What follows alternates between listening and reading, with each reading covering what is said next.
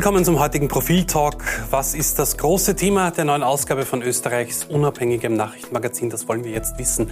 9-11, Afghanistan und die daraus resultierenden Folgen. Dazu im Studio Profiljournalist Robert Reichler und Herausgeber Christian Reiner. Schön, dass ihr da seid. Hallo. Hallo. Robert, muss die Geschichte um 9-11 nach dem Abzug der US-Truppen aus Afghanistan jetzt neu geschrieben werden, 20 Jahre danach? Eben die Attentate jähren sich zum 20. Mal aber es ist ein Jahrestag, der uns dazu zwingt, das Ganze neu zu betrachten, neu zu bewerten. Ähm, der Krieg hat 20 Jahre gedauert und das Ende war nicht abzusehen. Das Ende, dass nämlich die Amerikaner abziehen und die Taliban sofort wieder das Land unter ihre Herrschaft bekommen. Das war nie geplant, wobei man jetzt lange zurückgehen muss, nämlich bis 2001 und sagen muss, das eigentliche Ziel war damals, die Al-Qaida auszuheben dieses Terrorlager, dieses Terrornest, das sich in, in Afghanistan gebildet hatte, das hat man relativ bald geschafft. Ähm, die Taliban zu stürzen war ein weiteres Ziel und auch das hat man damals gemacht. Und alles, was danach kam, waren eigentlich Ziele, die später erst gekommen sind. Nämlich, man hat sich verantwortlich gefühlt für das Land, für Afghanistan und für die, für die Bevölkerung und wollte sicherstellen, dass das ein moderneres, ein demokratisches Land wird. Das hat man alles nicht geschafft. Was hat der Westen in Afghanistan nicht verstanden und warum ist diese Mission schiefgegangen? Das berühmte Nation Building. Das ist die Frage, ob jemand wirklich daran geglaubt hat. Das wurde jedenfalls propagiert. Also es war in, in Afghanistan wie in vielen anderen Fällen auch so, dass der Westen oder die USA daran geglaubt haben, man könne mit militärischem Einsatz einerseits, aber durchaus auch mit Investitionen in Schulen, in Infrastruktur, in Frauenbildung daraus eine Demokratie mehr oder weniger nach westlichem Standard machen. Das ist dort nicht gelungen, das gelingt in Syrien nicht, das gelingt im Irak nicht, in ganz Nordafrika nicht. Dasselbe erleben wir in Afghanistan auch, wie zynisch das Ganze wirklich war oder wie sehr man daran geglaubt hat, wissen wir natürlich nicht, weil so ganz deppert ist man wahrscheinlich im Weißen Haus auch nicht. Und das Wissen darum, dass Nation Building eigentlich nie oder fast nie funktioniert, äh, wird dort bei den Experten auch vorhanden gewesen sein. Der, der Prima facie, der Schein jedenfalls ist einmal mehr daran gescheitert, eine Gesellschaft nach westlichen, äh, nach westlichen Kriterien umzugestalten. Dabei ist auch immer ein bisschen Hybris, ein bisschen Arroganz, wie wohl wir diese Gesellschaft wohl als die glücklich machendste bezeichnen und das mit Recht. Wenn man jetzt schaut, die Taliban sind wieder an der Macht in Afghanistan, wird das Land jetzt ähm, ideologisch wieder zurückgebombt um rund 20, 25 Jahre. Die Taliban geben sich ja im Moment eher gemäßigter, aber das droht doch nicht zu halten, oder? Das ist ein, ein entsetzlicher Rückschritt und ich würde ein wenig widersprechen. Äh, und äh, man hat in den 20 Jahren nicht nichts geschafft. Man muss denken, das war ein Land, nachdem die Taliban dort äh, vier, fünf Jahre regiert hatten, in dem kein Mädchen zur Schule gegangen ist. Das, das gab es nicht. Es gab überhaupt kein vernünftiges, funktionierendes Schulsystem. Äh, das wurde aufgebaut und der, der, die Alphabetisierungsrate ist in die Höhe gegangen. Es gab, also das war eine Modernisierung, die man jetzt nicht vergessen darf. Tony Blair, der Premierminister zur Zeit von 9-11 und auch zur Zeit des, des Einmarsches in, in Afghanistan, ähm, hat etwa das scharf kritisiert jetzt, den Abzug. Und er sagt, äh, es ist ein, ein dummes Gerede, wenn man vom ewigen Krieg spricht. Denn das war längst kein ewiger Krieg.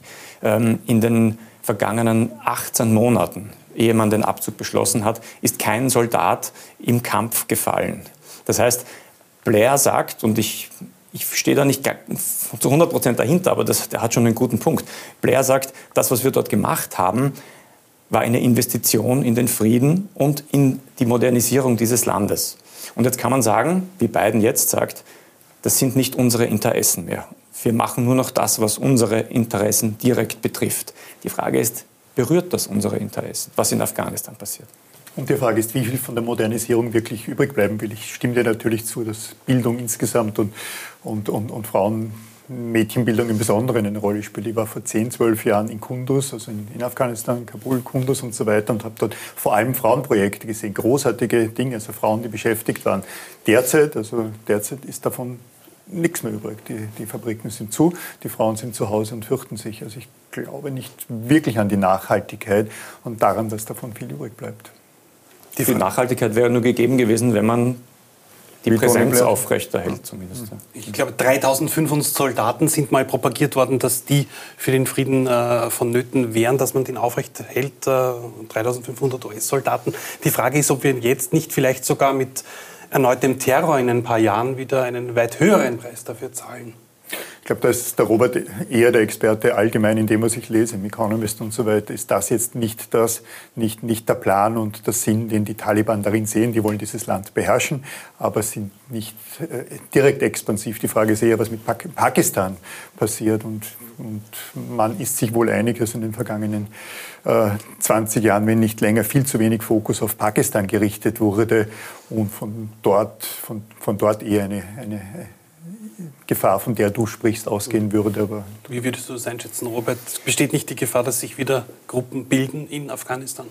Man darf Gefahren dann auch nicht überschätzen und, und, und jetzt äh, in Panik geraten, glaube ich. Ähm, dieser Flächenbrand, äh, den, den, ruft man oft aus und mhm. meistens kommt er nicht.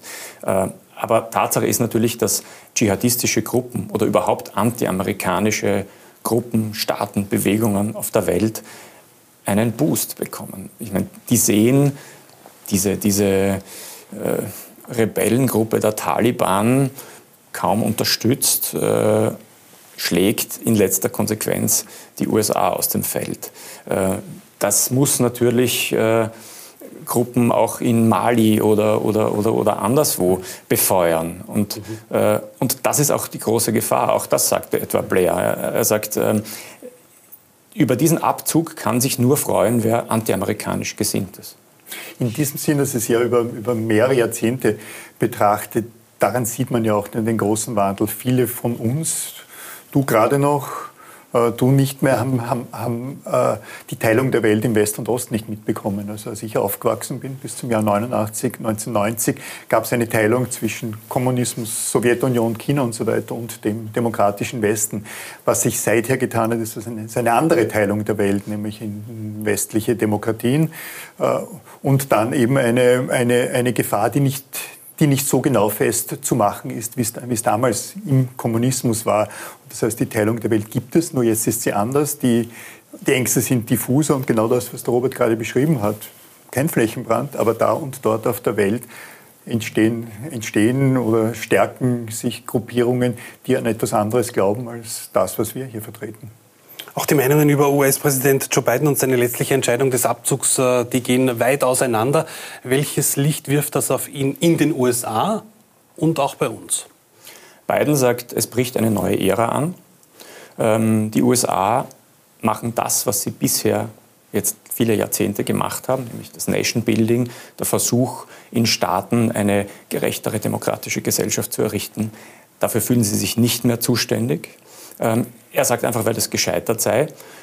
Ich würde jetzt einwenden, bei aller Bescheidenheit, ähm, dass man das in Jugoslawien gemacht hat. Äh, Kosovo gäbe es nicht äh, ohne die, ohne die Intervention. Bosnien äh, ist im Wesentlichen ein, ein Staat, der dem Nation Building entspringt. Auch Südkorea, wenn man so will, war ein, ein, ein, ein Effekt äh, der Sache. Und wenn man nicht zuletzt, wenn man sehr weit zurückgehen möchte, auch Deutschland natürlich. Das heißt, ähm, die USA haben nicht den Zweiten Weltkrieg gewonnen und sind dann abgezogen, äh, sondern haben sich darum gekümmert, was in den Staaten passiert, die sie eben besiegt haben. Was kann denn der Westen oder was können auch die USA aus diesem 20 Jahre Afghanistan-Einsatz lernen? Vermutlich nicht allzu viel, außer das, was der Robert gerade äh, gemeint und gesagt hat, Biden zitierend, nicht mehr an Nation Building äh, glaubend. Ich glaube natürlich nicht, dass das, wenn militärische, ökonomische Interessen im Vordergrund stünden oder amerikanische innenpolitische, dass das nicht wieder versucht wird. Aber derzeit ist das keine positive Entwicklung, wenn die USA sich abwenden von einem Nation Building, weil es selbst wenn es nicht gelingt, gelingt, zumindest ein stabilisierender Faktor über gute Teile unseres, unserer, unseres eigenen Lebens ist. Die Taliban geben dieser Tage bekannt, wie sie das Land führen wollen. Wir auch an der Spitze stehen mit einer möglichen Regierung. Der Westen wartet zurückhaltend ab. Was erwartet uns denn jetzt in den nächsten Wochen und Monaten? Wie würdest du die Entwicklung einschätzen, Robert, zum Schluss jetzt noch? Also äh, Regierungsprogramme sollte man auch in westlichen Demokratien nicht für bare Münze nehmen und überhaupt nicht, wenn das aus der Feder der Taliban stammt. Also was die jetzt sagen, das ist äh, an die Medien, an die Öffentlichkeit gerichtet, das soll einen Propagandaeffekt haben. Ähm, das, das würde ich eher zur Seite wischen. Ich würde noch gerne eines sagen zum Profil. Ähm, wir haben eine wirklich lange Strecke zu diesem Thema gemacht. Da geht es um diese Fragen, die wir eben besprochen haben. Ähm, es wird aber auch noch mal gezeigt, was war eigentlich 9-11. Wir haben ja viele Leserinnen und Leser, die zu jung waren, um das, um das miterlebt zu haben. Das wird auch noch mal gezeigt mit Fotos, Infografiken. Äh, wir haben ein äh, wirklich gutes Interview mit dem französischen Romanautor Frédéric Becbédé. Äh, das war der erste, der damals einen Roman geschrieben hat über 9-11 und der dafür auch heftig kritisiert wurde. Und der äußert sich jetzt nochmal über, auch über dieses Buch und wie, wie er das äh, versteht und immer noch verteidigt.